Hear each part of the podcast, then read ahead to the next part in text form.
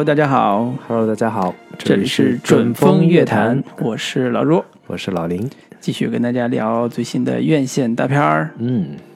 我们这个月应该还是有一些好片子，是。嗯，但是我们今天聊的可能稍微时间会稍微晚一些。是，啊。关于这个片子已经上映了有半个月了吧？十月五号上映，对现在是差不多十来天了。对，嗯。但是呢，因为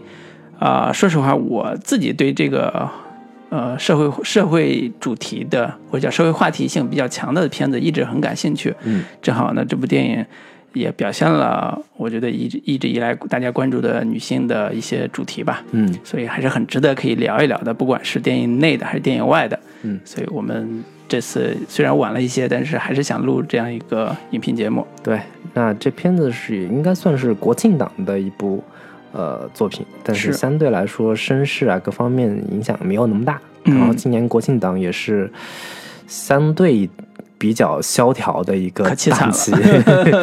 对，然后这个整个影视行业也一片萧条。是是是，然后这个片子就是今天我们要聊的《找到你》。嗯，嗯，然后那我们先来介绍一下影片的一些基本信息吧。好的。嗯，导演叫吕越，也是第五代知名的一个摄影师，是。几乎跟第五代的这个所有的这个知名导演都合作过，对，包括这个张艺谋的嗯。这个《有话好好说》呀，然后摇呀摇到摇呀外婆桥嗯摇到外婆桥等等的，然后跟冯小刚也是有比较多的合作吧，包括《一九四二》呀、《唐山大地震》。嗯等等的这些片子。然后他自己本身也是一个导演，早年间导演过一系列的电影，包括像呃赵先生，然后十三颗炮筒、嗯小说等等的，算是这个第五代非常重要的一个代表性的人物吧。对，而且也是第五代在现实主义题材上很有自己想法和风格化的一个导演。对，嗯嗯，导演是这个吕越，然后编剧是这个秦海燕。他之嗯前是写过，也是一部韩国电影翻拍的，叫《分手合约》，白百合主演的。然后在电视剧上，他也是写过翻译官。然后这个片子是有这个韩国原版的，这个原版的名字叫《迷失消失的女人》。嗯然后这这最近也是引引引起了一点小风波，然后编剧这个站出来说，这片子其实并不是真正意义上的这个翻拍电影，它叫一一本多拍，就是一部剧本，这个多个国家不同的来来翻拍吧，算是。嗯然后这个包括像之前《重返二十岁》也是这样的一个操作模式。是但其实，在这个电影的片头片尾，我们也没有看到说这片子是根据韩国的这个原版的这个《消失的女人来》来翻拍的。嗯，主对要是因为限韩令嘛。对，以至于大家以为这片子感觉是抄袭。嗯，对，编剧就特特地出来解释了一下。是对，编剧叫秦海燕，然后演员的话，最著名的两位就是姚晨跟马伊琍。对对，这两这片子也应该算是一个双女主的一个呃比较少见的一种形式吧。对对，然后其他的一些配角，包括像袁文康，是我们之前聊这个《爆裂无声》的时候，嗯，他他也是有有有出演那个律师，对反正都喜欢演这种道貌岸然的。然后其他的演嗯员还包括这个吴昊辰、王子辰等等的这些演员吧。嗯，然后这个摄影叫陈马致远，他之前是跟韩寒合作过这个《乘风破浪》。嗯呃，音乐是安慰，是呃之前后来的我们路遥知马力等等的这个呃配乐。呃，片子之前是在上海国际电影节上这个参算算算是参赛片对，参赛片。但是最终是颗粒无收。他提名了这个金爵奖的这个最佳影片的一个提名，嗯然后上映时间是二零一八年的十一月五号，片长是一百零二分钟。出品公司有包括华谊兄弟、上影集团，还包括姚晨的坏兔子影业。呃，现在票房目前为止是差不多一点三个亿的嗯成绩，应该算还不错，最终应该会差不多能到两亿左右吧。嗯然后豆瓣评分是七点四分，韩国的那个原版《消失的女人》是六点八分，其实嗯国内版是要比这个韩版的评分是要高的。对，大概的一些影片的基本信息就是这些。是对，然后你这边还有什么要补充的？没有了。嗯 OK，那我们就进入到这个我们打分的环节吧。好大家给给这片子打个分数，然后再简单这个介绍一下嗯，好，那我先来嗯啊，好呃，我先打分儿啊，六点五分，，OK，不如这个豆瓣网友打的高，嗯啊、但是说实话，这个片子的题材是我很喜欢的题材，对，呃，不论无论从前几年那个陈可辛的《亲爱的》，嗯。还是今年要这个找到你这种偏现实话题的片子，一直是我非常关注的。很大的原因是，呃，我们都看过呃韩国本韩国很多很多现实主义题材的电影，嗯。不管是《熔炉》也好，还是呃其他的这种特别现实主义的风格的电影也好，都希望对辩护人这种都希望国内有更多的关注社会现实的片子出来，之前而不是是已经有妖神了吗？对，大家不是都已经满足了吗？对，而不仅仅是歌歌舞升平啊，歌颂各种啊，理查的的姑妈呀，对 对。还有什么开心麻花呀，什么西红柿首富呀，对对对。对，所以电影其实除了娱乐功能之外，还有一些社会或社会意义的功能。这个功能其实一直以来可能进入商业化之后被大众忽略，但是慢慢的在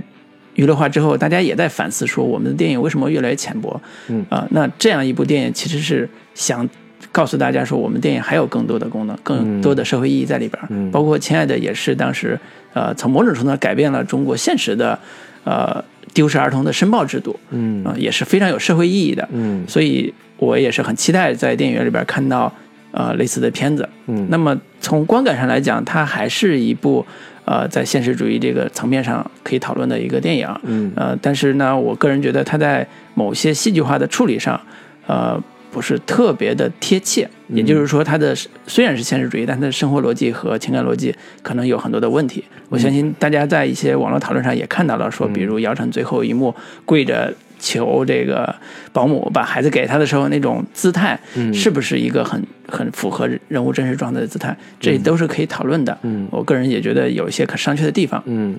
但是我整体还是很很想说，呃，关于这两个女主在里边所探讨的，呃，女性平权的社会话题也好，还是生育权的一些呃现实困境也好，嗯啊、对于女性的自我探索这个层面的鼓励也好，嗯都是这个片子的亮点。嗯我觉得在现在这个社会上有这样的片子出来，呃，永远是好的。嗯啊，但是不足的地方呢，我们可以稍后再说。嗯啊，这是我想主要说的这个层面，就是从主题上，我还是很很想鼓励这个片子。啊，然后也就是说，除了主题之外，它 其他的都挺没有可取之处的，是这个意思吗？准确的说，我还是呃客观的啊，就是因为韩版那个《消失的女人》我也看了，嗯。啊，我我个人还是觉得啊、韩国版提供了一个非常好的剧本，嗯。在剧本这个层面上是非常好的。嗯，呃，在改编这个层面上，应该说是呃有有得有失。对，有得有失，就是呃有演员的问题，也有剧本改编的一些落地的问题。嗯那有的有失这个层面上，我个人很喜欢的部分，在我看来都是原来版原来的剧本提供的。嗯啊，包括我自己最喜欢的有一场是医院里边两个两个母亲为了一个床位嗯的一些戏剧性冲突，嗯那也是我特别喜欢的。嗯啊，所以在这个层面上，我个人对这个剧还是这个电影吧，还是抱以嗯鼓励，鼓励的态度。嗯对落地化能做成这样也不错，嗯。啊，所以六点五分其实算是一个小嗯小鼓励吧，小鼓励小鼓励，你推荐的观众群，呃，说实话，我极力想推荐女性观众去看。虽然可能有些观众对于这种啊、丢孩子这种哭天喊地这种戏剧性的桥段会有一些敏感吧，但是我个人觉得，呃，有些话题是有共鸣的也好，或者有值得探讨意义的也好，是可以拓展对于某一些社会主题的更更更宽阔的思维的。嗯呃呃，这种呃这样的话，电影的意义才才有。嗯，所以女性观众我是第一鼓励去看的，虽然可能有一些障碍啊，嗯就是心理障碍，但是我是鼓励去看的。嗯那么呃，男性向的观众，我个人比较倾向于鼓励呃，在婚结婚之后准备要孩子这个阶段的嗯男性观众去看，因为、呃，我个人刚才说那个主题就是女性生育权的问题，嗯这个问题的探讨可能不只是电影层面，在生活层面上可能也会探讨。我觉得这也是男性观众会愿意看这样的片子吗？我就是男性观众啊，在这个电影里边，没有一个男人是好东西，基本上。这就是女性视角的这个表达了，就是所以这也是一个可探讨的、可探讨的关于女性平权到底对男性是不是有另一方面的歧视的问题，对吧？这种我觉得对于夫妻二人来讲，如果有机会去电影院看这种电影，嗯啊，对于呃两人的情感也会也会有很大的帮助。OK，交流嘛，对吧？所以我呃鼓励啊，真的是鼓励去电影院看这样的片子。嗯 OK，那林老师，反正。咱最近好像老有一致的情况出现，你也留点。我这片子也就只能打六点五分，嗯，没法再高了。嗯，对，也而且推荐的理由也也是相似，就是呃，一是国产电影当中真正意义上的女性题材电影不多，嗯，然后尤其是展现职场女性的题材的电影就更少了，嗯，或者说在我们国产。片当中，所谓的职场女性、白领女性，都是一个非常符号化、非常标签化的一种存在。嗯，很少有真真正意义上去展现职场女性的一个真实的生存困境这样的一些片子。嗯，同时它又加了一层啊、呃，不同阶层的女性之间的一个呃不同的困境。对这个点，其实是呃就更难得、更少见了。是，就这个片子。我我我觉得最大的亮点跟优势，其实都还是集中在这个题材本身的一个稀缺性上。对对，然后至于一就是至于它到底最终的完成程度，其实是可商榷的。嗯，就是它到底没有没有真正意义上把这些女性困境给展现清楚，把不同的阶层的女性所面临的困境以及她们的矛盾展现的足够的清晰或者深入。我觉得在这个点上我是存疑的，嗯，或者说，呃，它作为一个现实主义题材的作品本身，它具有多大的现实性，呃，我是打一个问号的。嗯、我不觉得它有多强的一个现实意义，就是这个，我我是觉得，呃，它里边很多的逻辑处理的有点太过于，嗯。简单了，或者说处理的太过于、嗯、呃表面化，表面化，或者说符合大众对于嗯、呃、精英女性或者中产阶级女性的某一些幻想，或者说某一些偏见，在这里边得到了更强的一个强化、固化，或者说某种意义上是呃更多的在讨讨好或者美化一些底层女性的一些嫌疑在，这是我对这片子比较大的一个不满的地方。嗯，对，就是首先本身它能选择这个题材是一个比较加分的一个亮点，但是它处理的并没有我我达到我想象中的的一个要求，嗯、对，所以我我只能给这个片子打六点五分。嗯，然后推荐人群的话，我我我试图想要推荐给啊、呃、正在呃白领女性或者是正打算育儿的这些女性，嗯、但是我是觉得。但是我怀疑说，真正有孩子的妇女或者说女性，她们好像真的没有时间，真的没有时间去看，看然后同时也不太愿意看这样的一个题材的作品，嗯、会或者更加增加他们的一个恐慌，就是 我孩子心理压抑，对，回去看家里保姆都感觉有点 怪怪的，嗯、或者说有点诡异的感觉。以及同时，职场女性，我真的也怀疑说，他们在看这样的片子的时候，能够得到多少抚慰。嗯，或者说你看完这个片子能够给你人生带来什么样的一个指导，或者说带来一个什么样的呃嗯，就是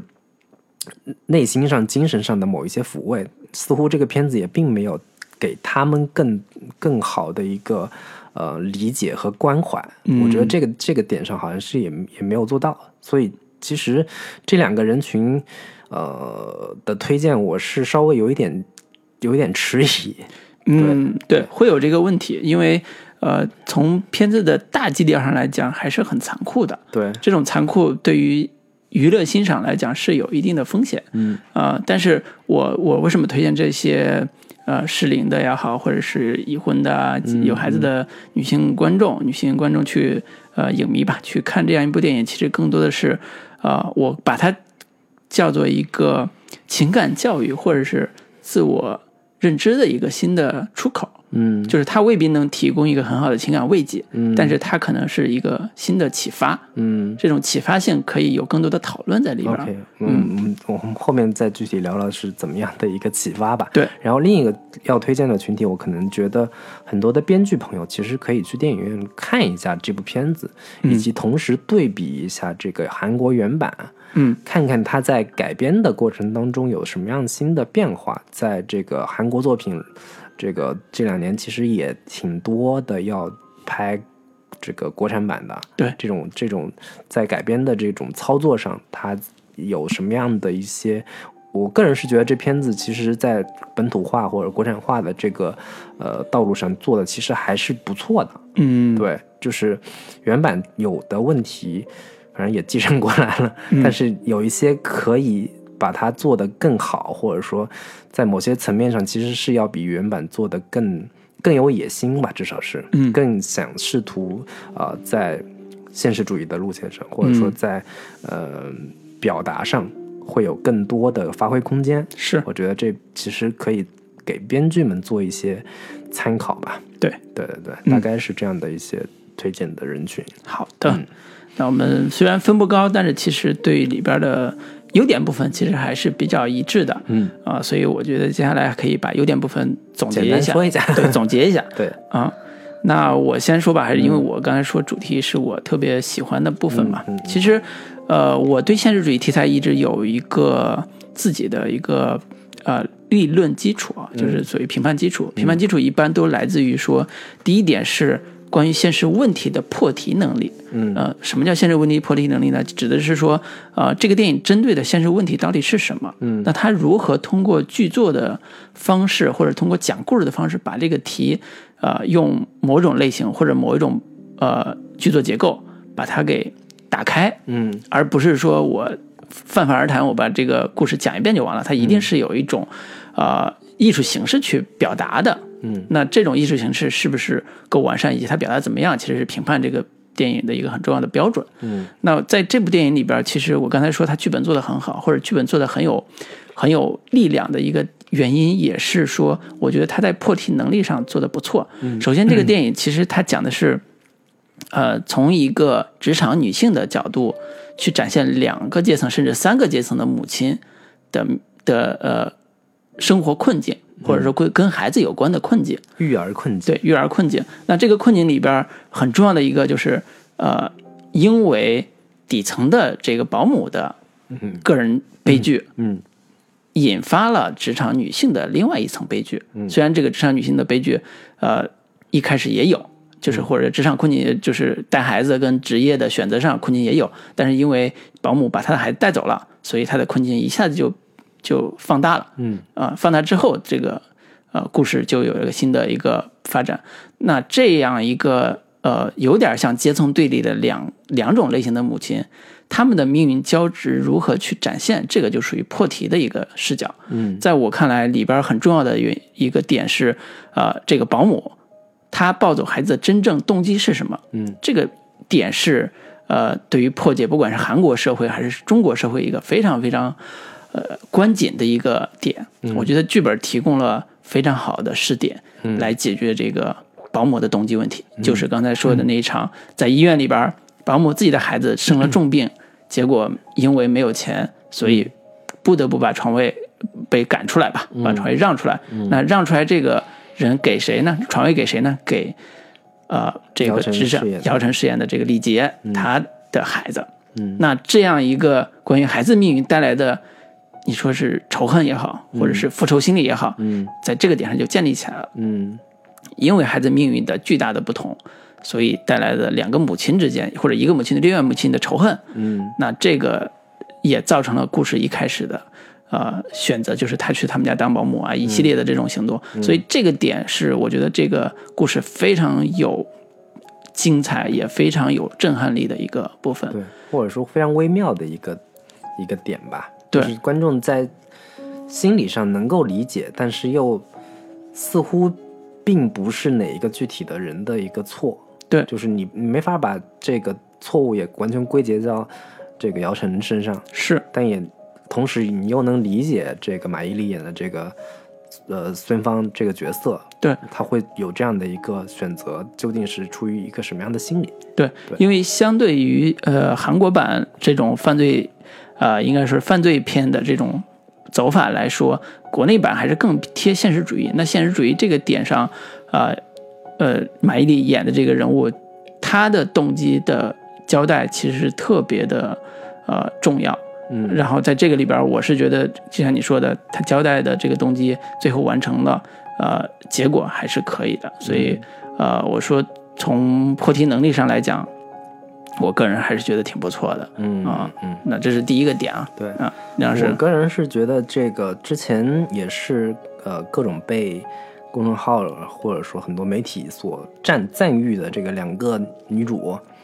这个马伊琍跟姚晨，嗯都觉得她们两个是非常有突破性的一个表演。嗯然后我看完之后也确实是觉得这两个演员的表现其实还是可圈可点的，至少也都还是在呃及格线以上的这样的一个程度吧。嗯至少在我看来。然后这个姚晨饰演的这个女律师这个角色，我觉得其实塑造的还是不错的，嗯而且呃，姚晨本身之前也是塑造过，努力的试试图去展现这些职场女性、都市白领的这些离婚律师人物形象。对，啊之前吴秀跟吴秀波一块主演的《离婚律师》，嗯，还包括跟这个陈凯歌合作《搜索》里边儿，他饰演的一个女记者的这样的一个形象。嗯还专门去找他的一个朋友伊丽静一起作为一个呃，算是角色体验吧，嗯当了一把记者的这样的一个身份。其实他还是挺努力的，想要去展现这样的一些比较真实的一个都市女性的一个形象。嗯然后同时，她在这个片子里面，我觉得她的这个呃女律师的这个形象塑造，我觉得是呃相对还是让我比较满意的。嗯然后同时，这个马伊琍的这个角色，我相对没有那么的，呃，让我觉得有代入感吧。我我在我我我看完之后，觉得马伊琍演的这个，她演的不同的这个处境的一个女性形象，保姆，然后夜店里面的小姐，还包括是这个农村妇女这几个形象，在我看来好像没有那么大的一个呃层次性，或者说，我看每一个不同的阶段都觉得她还是同一个人，她没有那么大的一个呃变化，或者说人物心理上的一个不同的一个层次。嗯对，这是我看完之后的一个基本的感受吧。在人物表演的上面，我还是更偏向觉得姚晨是让我更能带入、更嗯有这个共鸣感的一个角色。嗯，对，好，这是表演上的两个嗯还不错的，因为毕竟是两个国内现在是是基本上是实力派也好，或者是从偶像派到实力派这个过程，对。呃，从演技上是可圈可点的两个两个女，演员。就是尤其是姚晨在有几个细节上的处理，我觉得还挺不错的。嗯有些是剧本上的，有一些是表演上的。嗯比如说有一场戏是她听说那个孩子是那个她这个这个马伊琍的那个孩子可能是需要什么肝脏移移植，嗯他那个孩子丢失了，可能要去被被被被强行的什么移移移植肝脏之类的。嗯。然后他立马的在车里面就已经要吐了，嗯。就是嗯这个细节处理上，我觉得还挺挺不错的，是、嗯。是一个母亲在担心孩子的时候非常生理性的一个一个一个反应。是。对我觉得这些点上，以及他在职场当中陪那个什么什么总吃饭的时候，嗯。然后还被摸大腿，嗯。然后他他就特别机智的一个反应，把把对方多喝了两杯酒。我觉得嗯这些细节点的处理都还是呃有某一部某某种意义上的一个呃女性在职场当中的一个现实处境的一个还原跟反应吧。嗯嗯对我觉得这些点上都还可以。嗯好好，我觉得在呃角色上可以等会儿探讨一下，因为我一开始对于姚晨演的这个职场女女性的形象，觉得我不太清楚啊。我一开始看，我觉得稍微有点负面，嗯。比如说他在打官司的时候，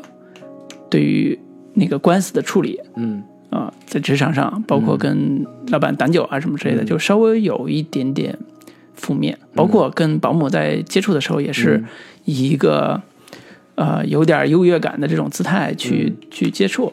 就是就会有这种感受。前期。其实是就是为了这个目的啊，嗯。他的表达意图就是，嗯、把姚晨塑造成是一个没那么的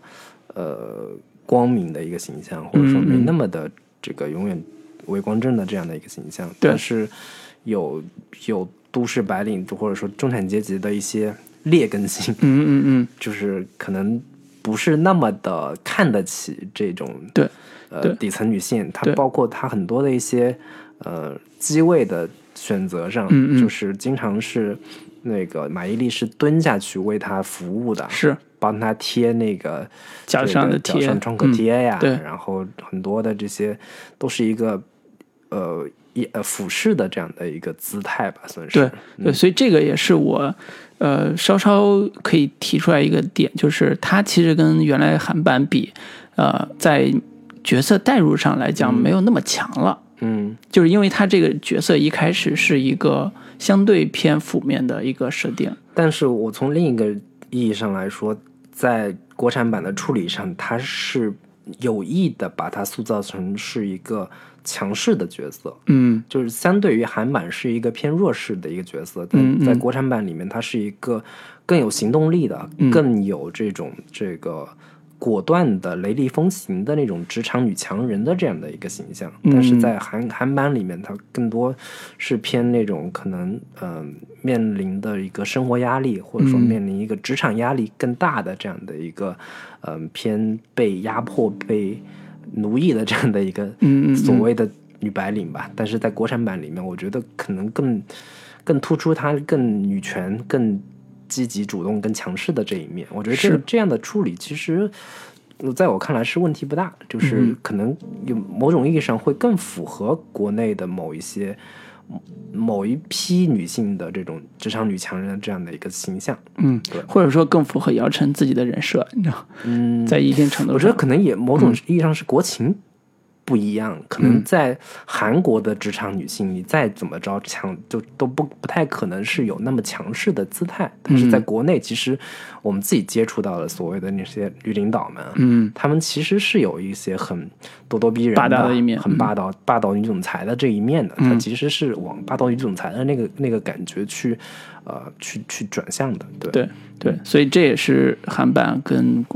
转转过来国内版的时候，在姚晨这个人物，姚晨饰演的这个李杰这个人物上，我觉得差别特别大，嗯就是改变的一个非常重要的地方。从目前来看，啊、修改的这个方向还是 OK 的，嗯啊、从表演跟完成度上来讲还是 OK 的。当然，我觉得还有一些问题，回头可以讲讲那个问题的层面啊。那优点部分我们可以继续。对我，我再稍微说一下，就是之前说这个剧本在跟韩版的一个对比上，嗯有一些这个更花心思或者说野心更大的一个一个呃层面，就是在国产版里边，它是做了几重不同的一个呃不同阶层的女性状况的一个图谱，嗯。或者说众生相吧，就是一个是以姚晨为代表的中产阶级女性，嗯。一个是她这个接手的那个这个案件里的那个朱敏那个角色，她是本身也是个高知女性，但是因为结了婚之后完全没有自己的生活了，然后嗯，全职怀妈妈对在家带孩子。怀孕之后，老公出去花天酒地，嗯然后她就这个完全这个没有了自我这样的一个女性，然后为了争夺孩子的一个抚养权，然后以及是呃马伊琍演的这个底层女性，嗯三重不同的处于不同阶层、不同处境的女性，她们各自遇到了什么样的问题？对我觉得他这个改编其实是会比韩国版那个在视角上，或者说在视野上、在格局上会更全面，会更表达的纵深度会更深入一些。嗯，对，这个是他在剧本改编上的一个比较大的一个算是亮点吧。对，就是它这样会让关于女性的呃生育权也好、抚养权也好，类似这种主题会更突出，嗯，主题上会更明确。对，嗯而且韩国版里边儿，它那个呃所谓的保姆，其实是一个来自中国的一个呃算是非法移民这样的一个形象，这个身份嘛。对，对，然后那个在国产版里边，因为我们也不涉及到所谓的非法移民或者说是这个外劳这样的，我们菲佣什么的也没有没有没有到国内，现在，所以他把这个角色已经又转变成了一个来自农村的一个、呃普通的劳动妇女。对，对我觉得这这个改编是呃其实是比较好的解决了韩版的一个问题的，嗯就是他又给这个片子增加了一层呃社会阶层。所带来的不同的阶阶层的女性之间的一个碰撞，对，我觉得这个是是给这个片子在呃内涵上或者说这个意义的层面上会有更多的一个加分在呃呃在这个影片的一个呃品质上，是对，是。嗯。那我觉得还有一个，除了这个改编刚才说这一点之外，还有一个点是，呃，原来电影里边儿韩版里边儿有一个坏人，嗯。就是那个所谓的呃混混，嗯。这个人，在现在国内版把它改成了一个呃稍微有应该说是还是底层人的温情的那种那一面的人，就是他是真正爱上保姆了，嗯。然后愿意跟保姆一起承担一些生活的负担，甚至为他筹钱，嗯。然后这样一个有点底层的温暖这样一个角色出来，嗯。甚至成为呃这个整个剧里边儿就是各种为数不多哭天喊地的一个 优秀的男人的对，为数不，多优秀的，且有点那种仗义没带土狗背那种劲儿，就是底层人，但是他很重情义，嗯然后也有一些人性的闪光点在里边成为为数不多的一点亮色。嗯所以这也是呃，我觉得跟国内的一个受众口味有很大的关系，嗯包括导演啊这种第五代这种对于现实主义的处理方式有很大关系，嗯嗯还是更希望能抓到一些人性的嗯闪光点的部分，哪怕是底层，哪怕是做一些偷鸡摸狗的，甚至呃那一些勾当，但是它还有一些情感和、嗯。呃温情的地方在。对。对。对底层人民相互取暖、互相 抱团的这样的，对，甚至或者说，我觉得很多就是在国产电影所谓的现实主义题材的这个层面上来说，好像这是一个大家都不敢去逾越或者说突破的一个底线，嗯。就是底层人普遍都还是好人。嗯这个东西吧，我很难只说它是一个呃优点，或者说它已经成为了某种意义上的是现实主义题材的一个政治正确。嗯大家拍现实主义题材都得这么拍，嗯都不能去过多的展现，因为你还是必须要考虑到票房，考考虑到普通观众的一个承受能力，或者说某种意义上的民粹思想的一个、嗯。一个一个一个禁区吧。对对对，或者说，我觉得他这种张对于这个里边混混张博的设定，在某种程度上突破了类型片的嗯。框架，嗯。就是他从一个犯罪题材的类型片变成了一个更偏更偏向现实主义的一种风格嗯嗯。啊、因为他把坏人消解掉了，嗯。坏人变成另外一种能够帮助底层人的，甚至同样是底层，但是他有更丰富人性的一个人角色。嗯。所以这也是我相信，嗯，对于好多呃第五代导演来讲，他可能在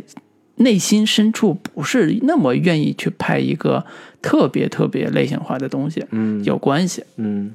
因为可能张艺谋是，就就可能觉得技巧性太强，或者是过于过于刻板，就会有这种思路吧。对对对嗯对对，所以这个从某种程度上是好的，但是、呃，回头我们等说缺点的时候，也可以反过来说这个事儿啊。嗯，行，反正那优点部分大概就是这些了。是，嗯嗯，那我们中间放首歌，对，然后回来再跟大家说一下这片子的一些问题。是，嗯，好的。「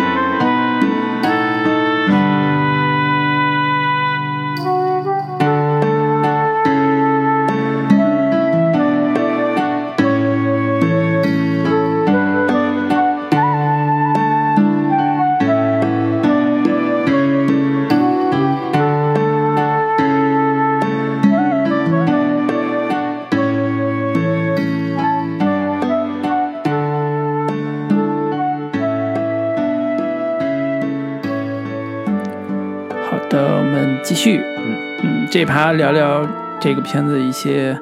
有问题的地方吧。对嗯，说实话，六点五分都不算高分啊，就是可见这个问题还不小。对，问题挺多的。嗯对我当时看到最后的时候，最最受不了的一个点就是姚晨在结尾的时候法庭上说的那一大溜话。嗯对那一段话，首先本身吧，特别像是公众号体的鸡汤文，嗯然后完全不走心，毫无感人至深的这个呃情感嗯。推动力。嗯。其次是本身的这个逻辑也是特别的，嗯、类型偏化，或者说我经常看好莱坞电影的这个爱情片，嗯。大嗯家结尾的时候追飞机，然后这个在机场上的一一大通嘴炮告白，然后这个事情大家都圆满解决了，就是嗯。大团圆了，就是特别这种这个类型片的一个做法，嗯，我觉得挺嗯挺没有煽情效果的。我知道你这段是想煽情，但是本身是没有什么太强烈的煽情效果。嗯其次是你这个行为逻辑是有严重问题的，就是嗯你作为一个收了收了人钱，这个替人办事儿的一个这个律师，嗯你本身你就应该代表你的这个。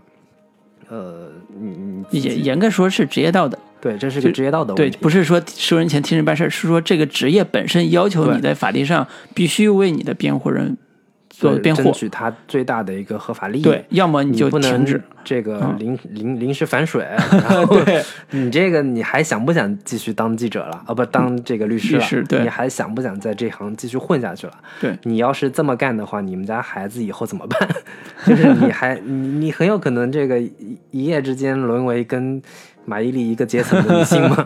你你嗯你被所有的这个律律律师行业给除了名了。嗯，对啊，你你不考虑一下你这个后果吗？我是对这个这个这一段的表现是特别的不满意的，因为到了最后就整个有点带节奏的那个意思了，就是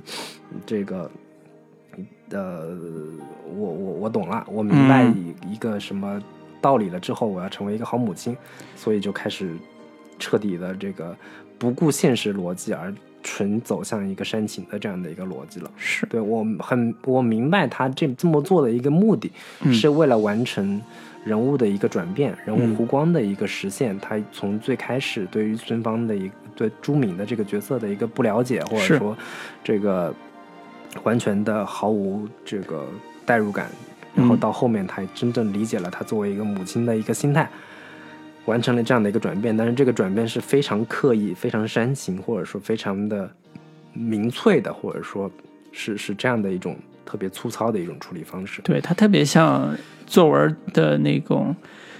呃总结，嗯。小小作文的一个思想总结，呃，主题表达，就是其实犯了很多呃所谓现实主义的一个通病吧，嗯，就是呃前边讲完故事之后，最最后再来一段儿总结中心思想，对总结中心思想，这个是特别像姚晨之前自己在那个星空演讲里边儿嗯。的那种那种煽情式的这个表达吧。是嗯。是，甚至说他超过了呃姚晨在星空演讲里边所表达的那个概念。嗯。因为那个是从他自自身的困境去表达的，这个是代表律师的视角去，律师和母亲双重视角表达的。那这个复杂性和冲突性已经呃产生分裂感了，对，所以这个是很难打动人的。我看到这段，我基本上是处于崩溃状态。我说这个设定直接就把这个片子的现实主义给毁掉了。这个这个本身所营造的这个氛围跟基调，对，彻底的给打翻了。对，所以这是挺遗憾的，因为作为导演和创作者来讲，他一定是想通过呃嗯主题点播式的方式，把他想说的话给表达出来，嗯但是表达方式实在令人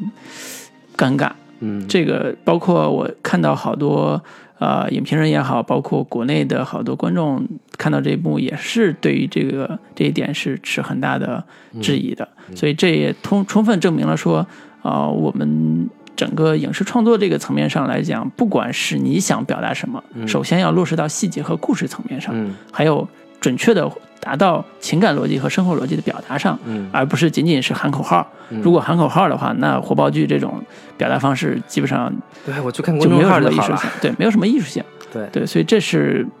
这个故事挺遗憾的，在最后结尾的地方反倒来那一下嗯让人觉得不舒服的地方。对，嗯，那第二个，我个人呃会觉得这个片子其实在呃大悬疑设定上，嗯呃有一些不是很呃很能达到效果的地方。嗯所以达到效果，其实这个片子在表演方式还是很戏剧性的，无论是姚晨的各种嘶喊，嗯还是马伊琍的这种底层的苦难，嗯其实都是非常戏剧化的。那在这种戏剧化的基础上，有一个大的设定是，呃，孩子去哪儿了？孩子孩子怎么怎么回事儿？嗯。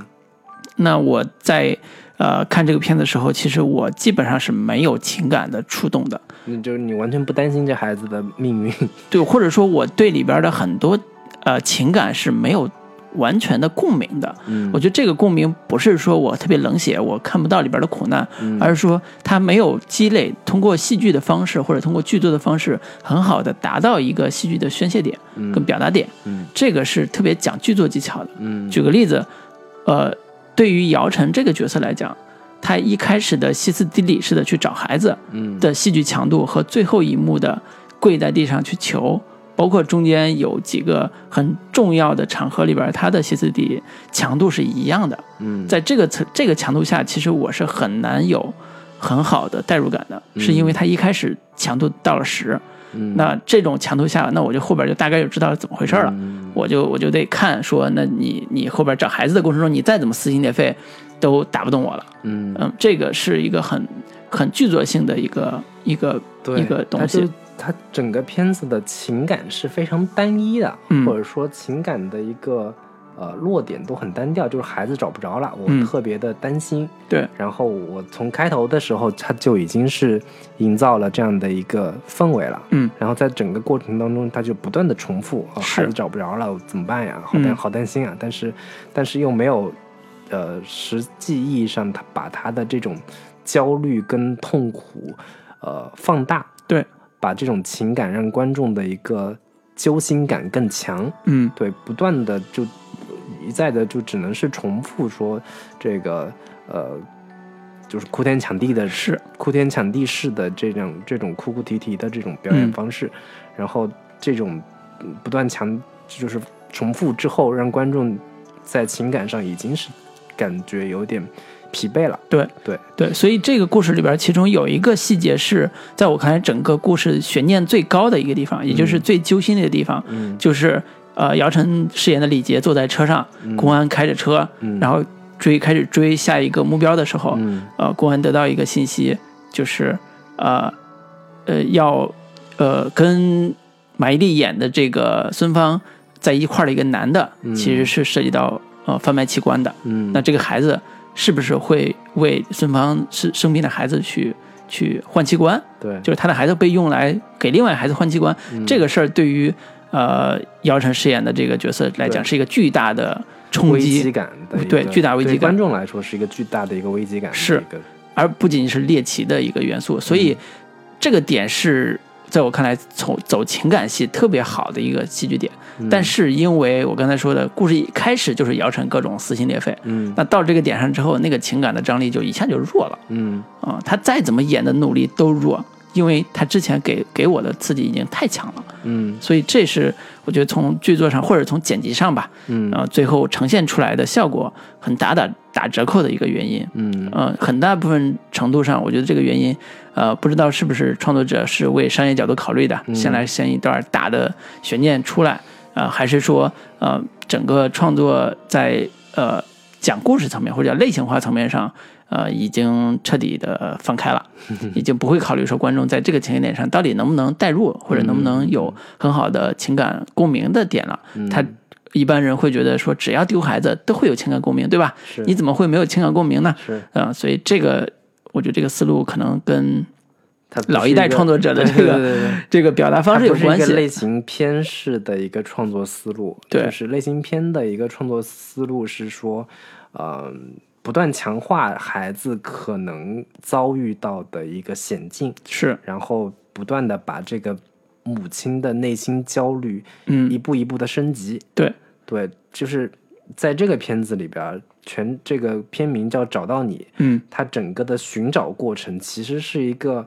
呃，对于真正意义上找到孩子是一个毫无意义的一个寻找过程。嗯。它更多的意义上来说是寻找马伊琍的，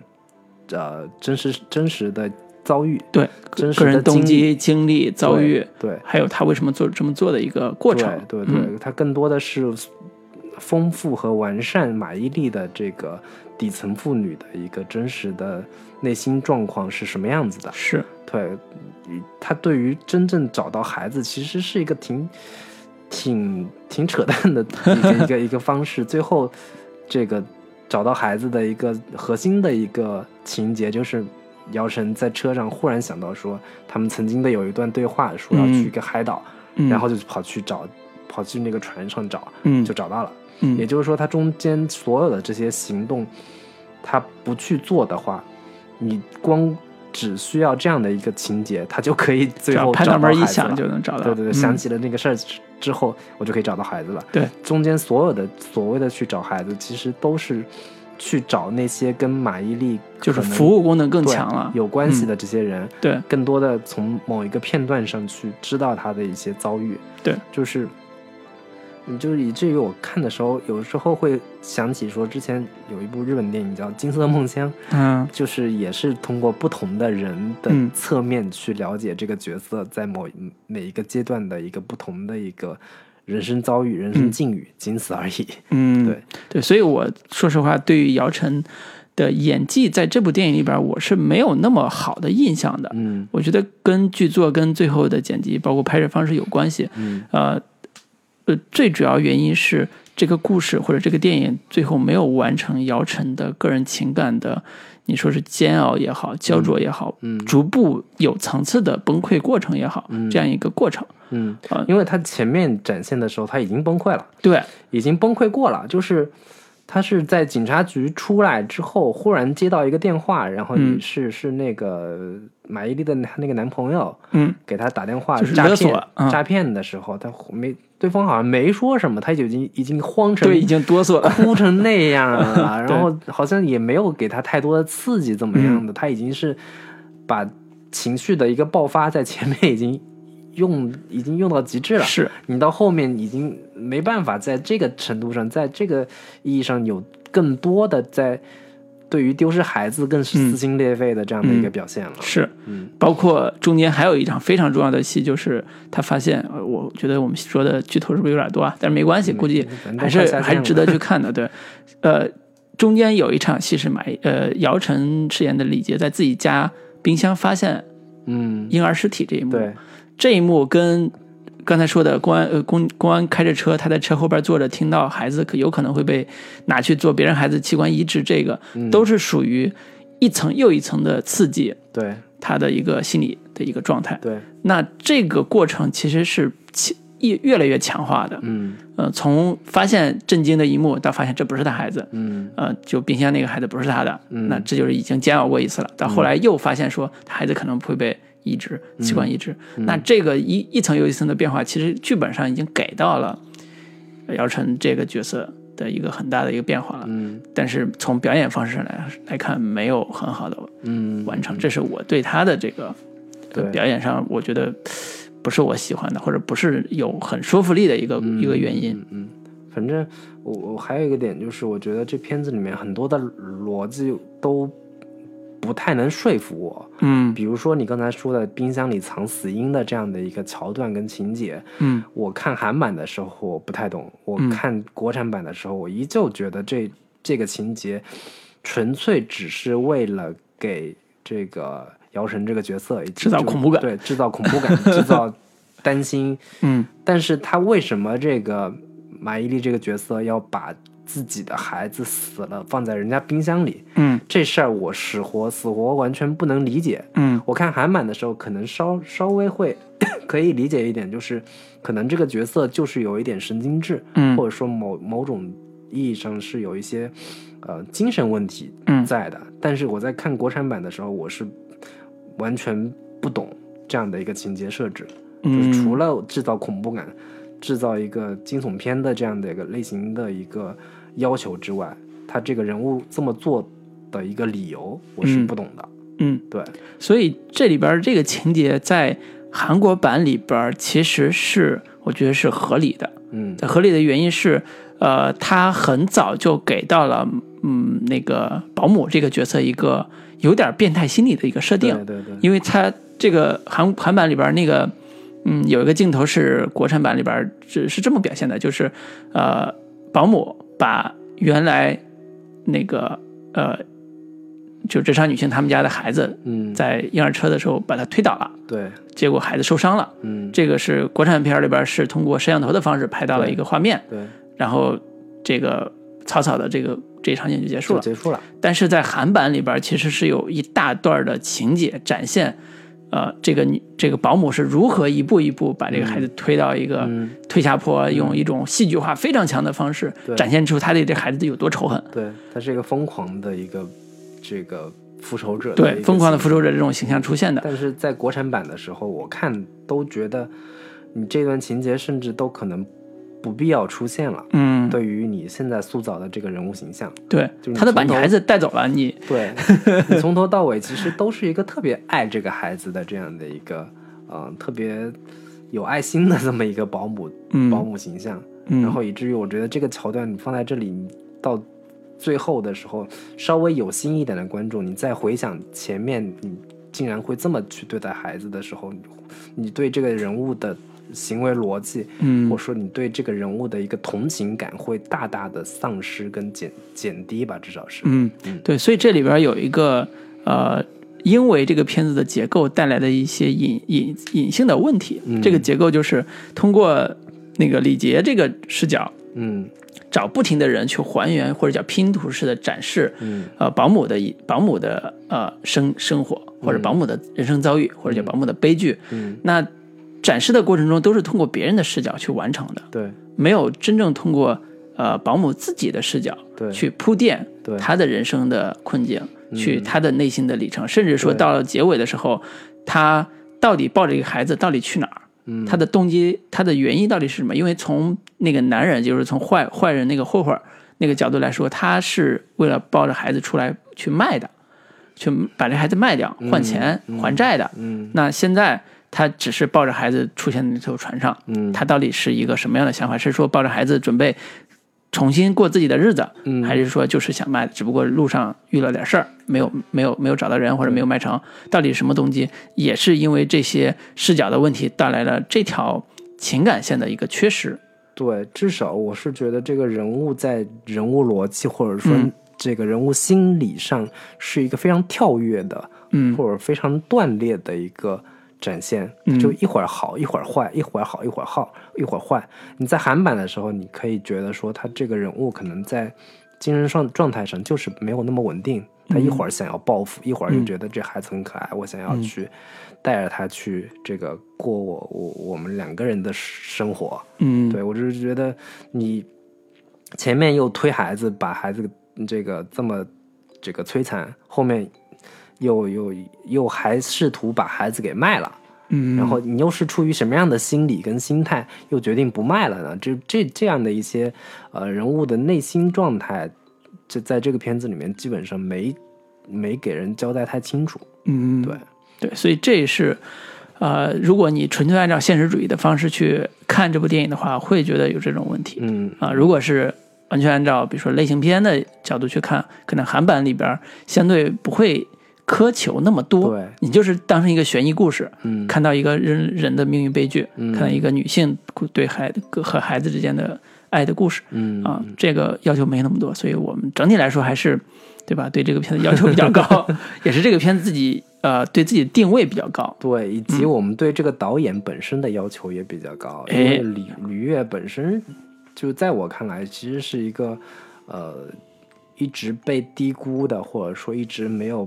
他的一个影史地位也好，或者说他的一个导演身份也好，没有被大众所肯定的这样的一个导演。嗯。对他其实之前拍过一系列都非常优秀的作品，但是是。他可能本身的知名度没有那么高。我们说起第五代，就是这个张艺谋陈凯歌。陈凯歌、嗯。田壮壮什么之类的这样的一些一一些导演，但是对于吕越，他可能大众的知名度都没有那么那么那么高吧，至少是是对我本身对他的期待也会要求也会不一样，但是嗯你你最后呈现出来的结果可能并没有那么的令人满意。对，嗯嗯，那好，我觉得这一趴简单说到这儿，说到这儿可以往下说说导演的事儿。简单简单说一下嗯这个、这个吕越到底拍过一些什么样的片子吧。嗯对我我我我看过的那为数不多的那几部，呃，我最近也重新把这个他之前的赵先生再给拿出来看了。哎，对，然后这赵先生当时我们在 BT 时代是有名号的，对中国什么十大禁片，对中国第一部婚外情 对对对对对，电影儿，对对对对，嗯。老卢，你应该是大概是什么时候看的这个？我就大学时候，你你看零三零四吧，嗯那个时候就那很早啊，对，就看的时候是处于完全冲这个名号看的，说中国第一部 户外情电影到底是什么样的？我当时也是冲着他禁片的这样的一个名号，对，当年也是去禁片，去看的。当时看的时候觉得也没啥没啥共鸣感 觉得这中年夫妻的这种出轨故事，对画质也这个、呃不是很好，嗯然后这个表演也就是这故事好像也没什么太大的共鸣感吧。嗯嗯，对，但是我我是上人到周中年之后 对，上周又重新拿出来看，我说我操，我当年竟然错过了这么优秀的一部片子。哎，对，因为我我之前是有人说这个娄烨之前拍的这个《浮城谜事》嗯跟赵先生呃有很大的一个相似之处，嗯或者说呃很多人觉得赵先生拍的要比就同样的是一个出轨男人嗯这个角度上，或者说以一个呃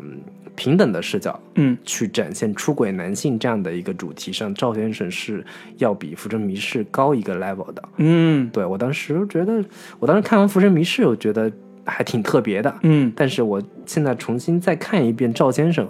我真真正意义上觉得这片子确实是要比《浮生迷事》要好太多。嗯对我我是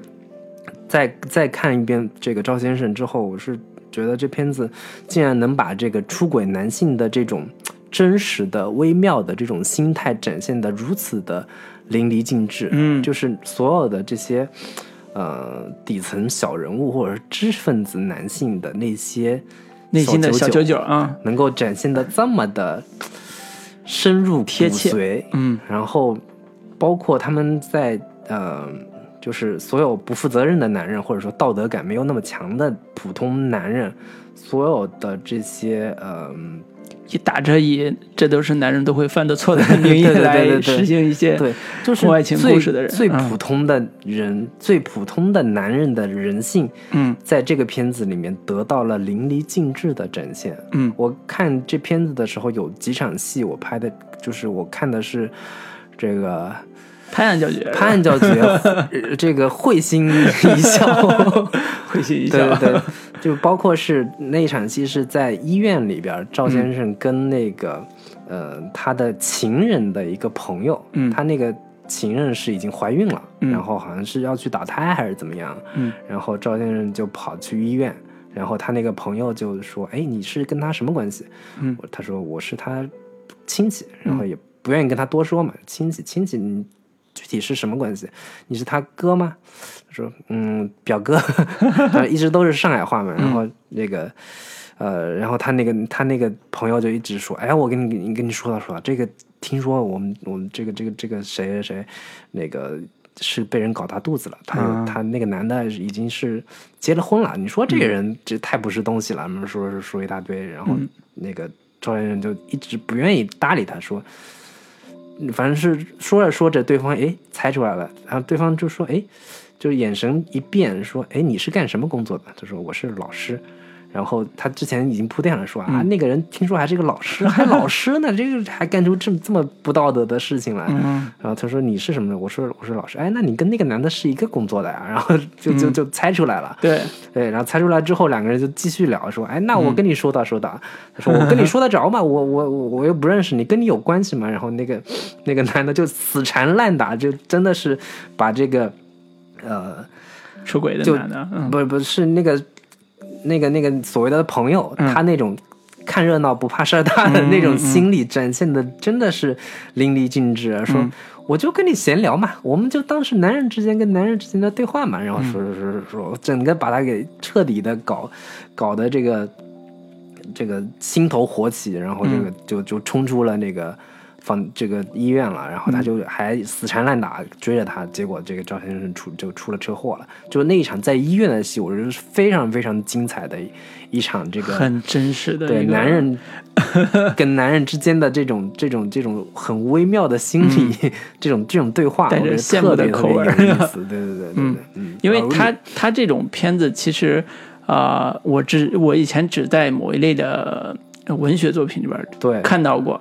以及我，比如说池莉的一些生活生活流的这种这种这种作品里边会写到，说什么芳芳啊、池莉啊这些人，包括像什么生活秀啊，是，然后万箭穿心啊 等等这样的一些片子里面会看到，对，因为他带带带着非常强烈的生活市井生活的气息，就是九十年代特别多这一类型的作品，嗯，对他导他编剧是树平嘛，树平也是这个当年特别这个。算是拔尖儿的中国当然第五代的这个编剧，嗯，之前他是跟后来跟姜文一起合作《让子弹飞》啊等等的这些片子，嗯嗯，对，它里边其实呃探讨了一个中国的呃影视题材的进去，表面上是婚外情，其实代表着是中国男性对婚姻和性的这种探讨，道德禁区，就是说白了，我看豆瓣上有一段有一个短评说的特别有意思，就是。那个，他展现了三种关系嘛，一种是正房妻子，一种是情人，还有是一夜情。嗯，然后这个那个短那个短评上说的意思就是，这其实是男人的三种不同，或者说男人会经历的三种不同的情感状态。嗯，但其实很可能这个女性其实可能会是同一个人。是，然后只不过这片子是倒着来进行叙述了一遍。嗯，就是最后。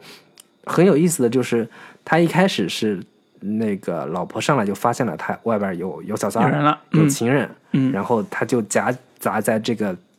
妻子跟情人之间，这个非常痛苦，但是又不愿意真正的去面对和解决，一直是逃避的这样的一个状态，嗯，然后他把跟情人的相处是拍的，呃，非常的，呃。能让他喘喘喘一口气啊，然后又又很放松，温柔。但是情人又有他特别较劲儿的、特别这个不服、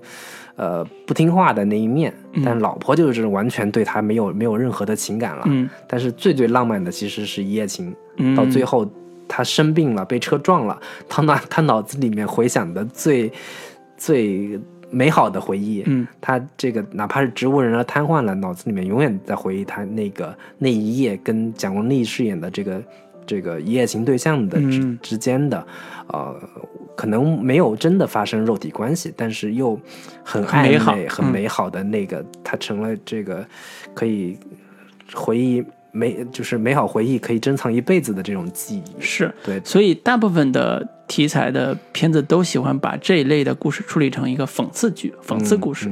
就是有一点儿呃批判性的，对，有一点喜剧感的、夸张式的。你们这些男人的这种丑态，你们这些男人的这个劣根性，对对。但是这部片子很好的就是用李乐，因为之前他是拍纪录片出身的，有一些经验，所以他用一种平等的、平和的视角去展示男人内心的，你说是性的。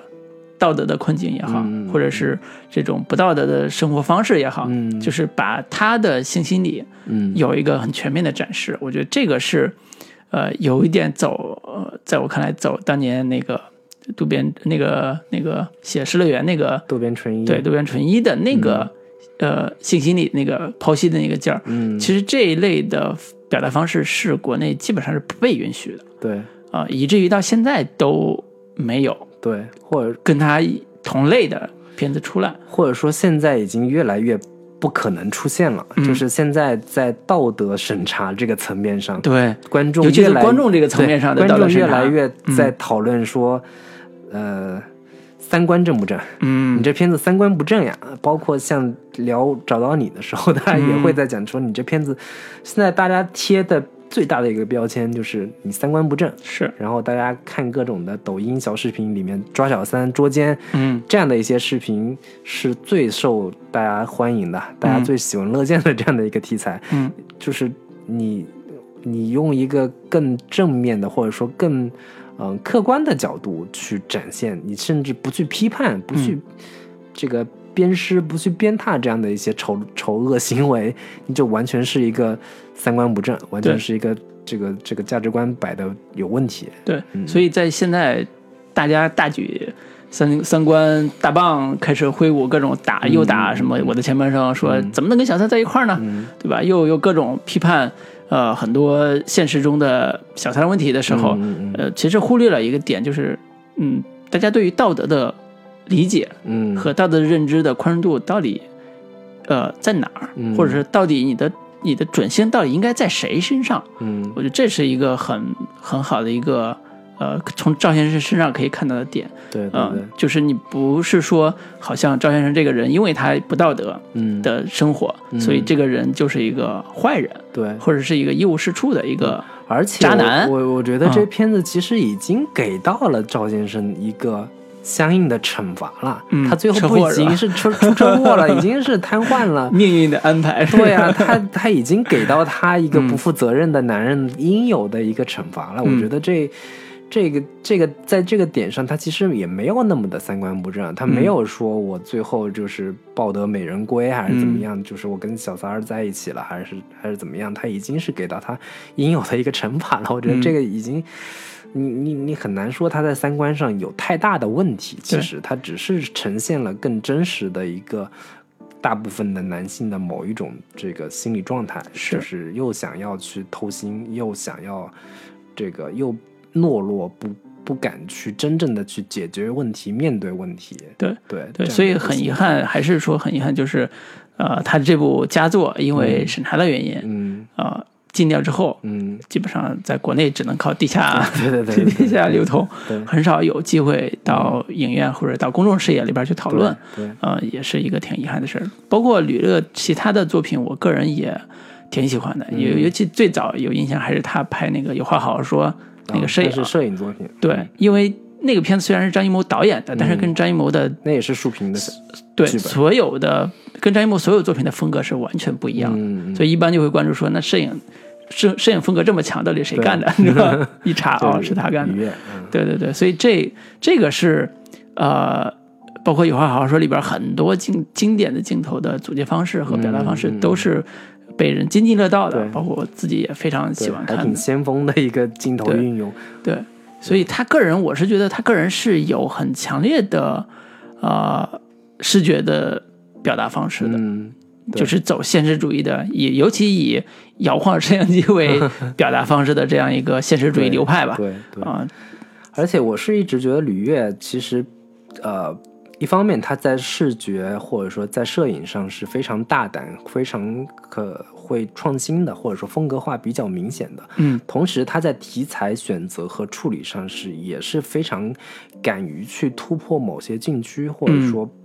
不去迎合大众的某些价值观的这样的一个处理。嗯包括之前他那一部叫《十三颗炮筒》，嗯我也是在大学时代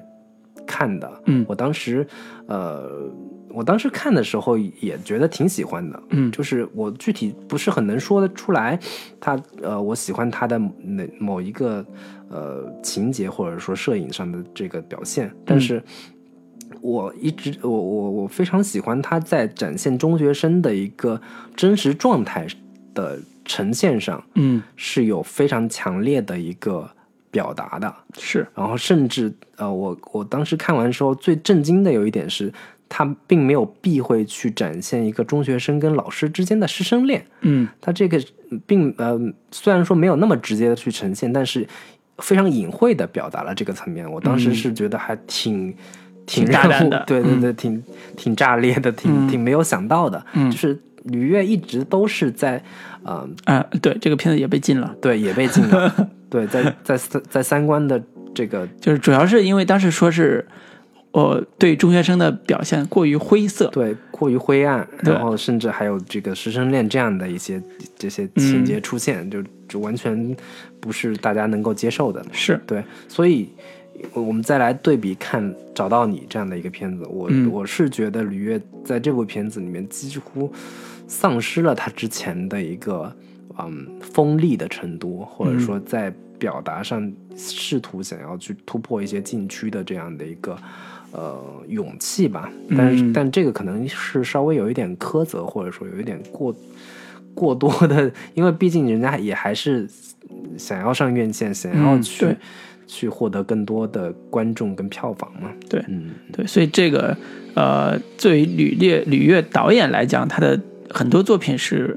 个人风格非常强，同时也是艺术化表达的一个呃方方式。嗯。呃，在我看来，现在这部《找到你》其实更多的是偏呃商业属性更强一点的嗯表达。嗯就是虽然在我看来可能还不够商业化，嗯，但是他其实在努力说，我是不是可以作为第五代的老导演啊？就是这现在说起来，第五代都已经像张艺谋那一代啊，就是很老的这种导演，嗯呃，能不能找到一个很好的跟现在观众对接的嗯表达的一个沟通的一个出口？对呃，从结果上来看，是我觉得题材是选对了，对，嗯，演员也选对了嗯。啊、但是呢，但是呢，我觉得技法上，说实话是有点老了，对，在一定程度上是有点老了，嗯就是不太能把握住现在观众看电影的一个节奏，嗯。这个是挺遗憾的，因为这个我我个人觉得还是他长久没有拍拍戏的原因。嗯，就是他之前还是更多的是摄影师的角度一直在做。对。早年的几部电影，甚至包括有一部神作叫小说的啊，那部，都都是包括刚才举的赵先生小说，还有有有美人草美人草是也是很文艺的一部对对对。片子，就是文革题材的对，他早期的都都特别文艺，都是个人化更强的作品。嗯十三个炮筒好一点，但是很快因为被禁之后就，就嗯。就也就没有这个念想再再再做导演了。嗯所以挺遗憾的是，他这部作新新作啊，就是有点接不上现在观众的真正的这个情感点。嗯啊，说起来是刚才说那个小说这个点也是可以简单聊两句啊，就 是可以就是里边有王志文，对，有阿王朔成，对阿成，对就是一帮如果学我们学文学的嗯那个观众啊，一听这几个名字就炸了，你知道吗？对，说怎么这几个人可能出现在一部电影里？神级的这个作家，嗯，然后同时这片子也是一个非常先锋先锋式的这个呃形式吧，是。在形式这个处理上，嗯，然后就是一帮作者开开一个笔会，好像嗯是、对，大家在探讨这个诗意是 是是是是是是是是什么到底？对对就是他有点形式上有点呃，后来王朔做的另外一个本子就是当梦想梦想照进现照进现实。但是在那个时代是呃特别就讨论主题也很先锋，嗯。拍摄方式也很先锋，就跟拍纪录片似的，嗯，就把这个过程开会的讨论的研讨会的过程对。拍拍下来对，以至于这个片子基本上就很少有人知道，就是它不太像电影，在一定程度上不太像电影。对，或者说嗯。在更多是在影迷圈子里嗯。面去流传，有对。这么一个，而且这片子应该也是吕越在豆瓣上评分最高的一部一部片子，八点八点几分，因为打的人少，对对对对 所以呃，感兴趣的听众可以对，找找看，看过的都是铁杆影迷铁杆硬核影迷，特别硬核。嗯。对，所以这个人呢，作为第第五代导演的整个痕迹嗯。来讲，是特别有有有研究价研究价值的。对个人觉得，嗯，嗯，行，那我们今天关于找到你的这个片子的讨论大概就是这些。好的，对，那跟大家说再见呗，吧，嗯拜拜